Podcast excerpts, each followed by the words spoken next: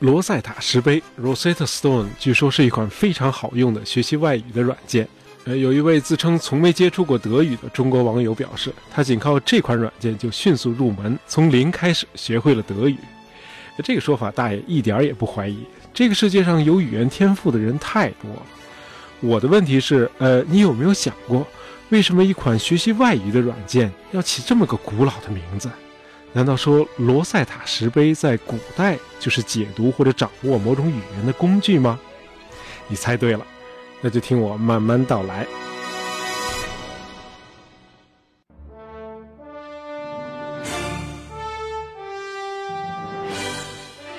早在上幼儿园的时候，你就从老师手里的这个彩色图片里见过古埃及的金字塔。那么再大一点呢，你会用电脑了，你开始玩埃及法老的游戏。那再大一点呢？周末走进电影院，呃，那里很可能正在上映这个《木乃伊归来》。一句话，古埃及带给你的神秘感，几乎是伴随了你的整个成长过程。于是你决定到埃及去旅游一下，把困扰你的那些疑问全都搞清楚。到了埃及之后，这个导游手册会告诉你哪座金字塔是胡夫金字塔，哪座是海夫拉金字塔，在卡纳克神庙里。哪个站立的雕像是法老拉美西斯二世？等等等等。但是这个旅游手册讲的越详细，你就越困惑。你会问：哎，你们是怎么知道的？要是在咱们中国，你是不会提这样的问题的，因为所有古代这个石碑上的碑文呢，以及这个浩如烟海的历史文献，你全都看得懂。那咱们的汉字从商朝到现在，基本上没有太大的变化。上过中学的中国人，即便不是所有的字儿都认识，那连蒙带猜也都能猜了个大概。那古埃及就不同了，这个文明早就消亡了。现在的埃及人和古埃及人甚至都不是同一个族群，都是后来搬迁过来的阿拉伯人。那今天埃及的语言是阿拉伯语，大伙儿肯定是看不懂古代留下来的那些象形文字的。呃，可以这么说，住在开罗的这个埃及人，其实和咱们中国人是一样的。都对这个金字塔呀、木乃伊呀，以及法老的诅咒啊这些长期困扰大伙的谜团，都充满了好奇和不解。那一直到了1799年，随着法国将军拿破仑啊，那会儿他还不是皇帝啊，呃，随着这个拿破仑对埃及的那次远征，这个古埃及神秘的面纱突然就被揭开。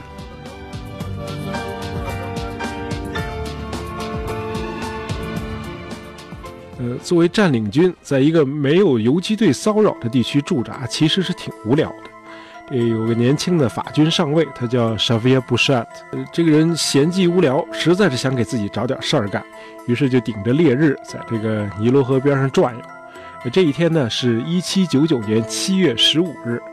哎，就是这么一次不经意的出游，给人类的文明史带来了一个惊人的发现。他在尼罗河的罗塞塔河口发现了一块玄武岩的石碑，这上面分上中下三层，刻着三种文字。最下面的文字呢是古希腊文啊，这种文字这个十八世纪的西方的读书人全都能看得懂。那么上面的两部分呢是完全不知所云的这个象形文字。这个布什上尉呢立即就意识到这个发现太重要了。因为通过和希腊文的对比，就有可能破解这个古埃及的象形文字，这样埃及各地所有的这个碑文也好啊，这遗留的文字也好，全都能看明白了。法国呢将率先探明古埃及的历史演变。哎，尽管后来这个法军战败，这块罗塞塔石碑呢被英军夺走，成为这个今天大英博物馆的镇馆之宝之一，但是呢，后来破解这个象形文字呢，仍然是法国人。有一位叫双波亮的年轻帅气的法国学者率先发现，一直被认为是用形来表意的这个埃及象形文字，其实也有表音的作用。这个重大的发现后来成为解读所有埃及象形文字的关键线索。于是，借助这块来自罗塞塔的石碑，古埃及的历史一下子就大白于天下了。今天我们知道，这段历史非常非常的漫长。呃，取得的令人叹为观止的文明成就更是数不胜数。于是，一门跨领域的学科——埃及学 （Egyptology） 就诞生了。这事想想其实挺荒谬的。在这个尼罗河两岸生活繁衍了一千多年的阿拉伯人，完全不知道身边这些金字塔也好啊，神庙也好是谁建的，以及那些随处可见的象形文字都讲述了哪些故事，他们全都不知道。最后竟然是从侵略军那里知道了自己国家以前都发生了什么。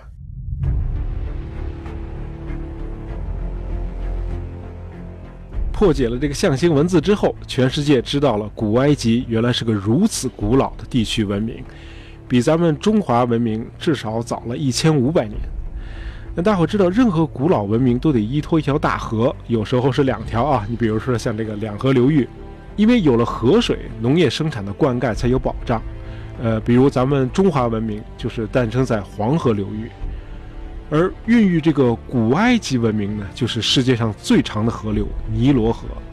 呃，这条大河虽然长达六千六百七十公里，但是这条河的脾气呢，是一点儿也不暴躁。它虽然也是每年都泛滥，但是每次泛滥都是定期的，和下课铃的铃声一样准时，到时候肯定来。这每次泛滥呢，都给沿途的两岸带来肥沃的淤泥层。这什么意思呢？就是说这儿的耕地永远都是刚被洪水冲上来的富含水分和矿物质的新土层。在这儿，你把这个卷心菜或者黄瓜的种子往地上一撒，你就不用管了。两三周以后，你直接来收获就成了。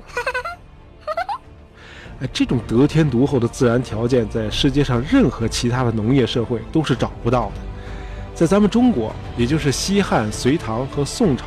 这几个朝代中的部分时期，能够做到粮食生产极大丰富，出现了大量剩余的农产品。但是在古埃及的数千年历史中，除了短期战乱之外，几乎从来就没闹过饥荒。这真的没法解释，你只能解释为上帝可能特别的眷顾古埃及人。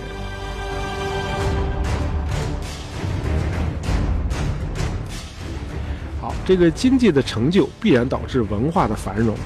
除了刚才说的这个象形文字，古埃及留给后人的最宝贵的文化遗产，就是那些不朽的视觉艺术，像什么金字塔、神庙、雕像、方尖碑。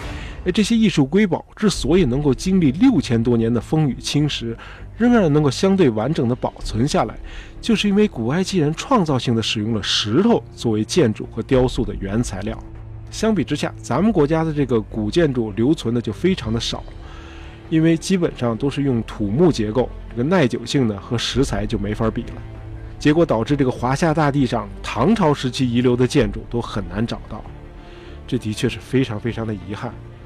不过话说回来，这个古埃及爱用石头做原料，也确实是因为优质石料实在是唾手可得。无论是在尼罗河的上游，还是在下游的三角洲，这个石料的储量都非常的丰富，而且从采石场到河岸的距离又特别近。如果走水路，连运送方尖碑都不是一件很难的事儿。哎，你可能注意到，这条尼罗河好像处处都在赐福古埃及人，好像还真是这样。除了粮仓，这条神奇的大河还为埃及提供了一条贯穿全国的内河水路。说它神奇呢，是因为这条水路这个顺流而下和逆流而上都很容易。这个南边呢是上游，北边是下游。那你坐船往下游走，当然是易如反掌。但是由于这个埃及常年刮着北风，你只要张开一张帆，呃，逆流而上也完全不是问题。于是这条河就成了一条天然的纽带，把整个埃及连成了一体，并且维持了这个古老王国数千年的统一和政治稳定。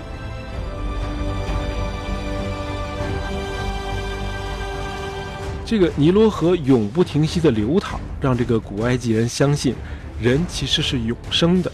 你看到的河水虽然匆匆流过，但是流动却是无止境的。这就好比一个人在世的岁月虽然短暂，但是死后的生活却是无穷无尽的。那既然死后的人生更加长久，也更为重要，那就应该憧憬它，并且为了迎接它的到来而做好准备。于是，在埃及的国王，也就是法老们死去之后，呃，人们就利用香油啊、这个石膏啊、这个涂抹填充这个法老的遗体，然后裹上厚厚的亚麻布，做成咱们今天熟知的那种木乃伊，再把它同这个大量的日用品和装饰品一起放进巨大的陵墓，也就是金字塔。呃，这毫无疑问，这个金字塔呢是法老们专有的啊，普通老百姓也没钱修这么豪华的陵墓。但是木乃伊的丧葬习俗后来很快就平民化了，老百姓也这么干。呃，既然说到木乃伊，咱们就回避不了电影里常提到的所谓的法老的诅咒。那被诅咒的对象通常都是打扰了死者安息的那些考古学家。呃，从拿破仑远征埃及到现在，那么已经有成千上万的考古学者进入过法老的陵墓了，但是好像没有几个人是被毒虫叮咬并且感染致死的。那么，关于诅咒的传说又是从哪儿来的呢？对呀，有一点可以肯定的是，呃，这个为了使墓穴呢免遭破坏，这个古埃及的这个墓室铭文上确实有一些威胁的那个话语。但是，到底是谁把这些威胁的话语炒作成法老的诅咒呢？哎，还真是一位埃及学的学者。哎，这哥们叫 Arthur Weigel。不过，呃，炒作这个法老的诅咒的时候呢，他还不是个学者。那会儿他是英国《每日邮报》的记者。呃，一九二二年法老图坦卡蒙的墓葬被发掘后，哎，这哥们就报道了这个后期的发掘工作。哎，他觉得这个文章里仅仅罗列一些陪葬品，实在是太没意思了。谁会在乎这些瓶瓶罐罐啊？于是呢，他就添油加醋的在文章里写了一大堆什么法老要复仇啦，呃，这类吸引眼球的胡言乱语。于是，大量的小说和剧本作者就跟着推波助澜，这个神话就像雪球一样越滚越大。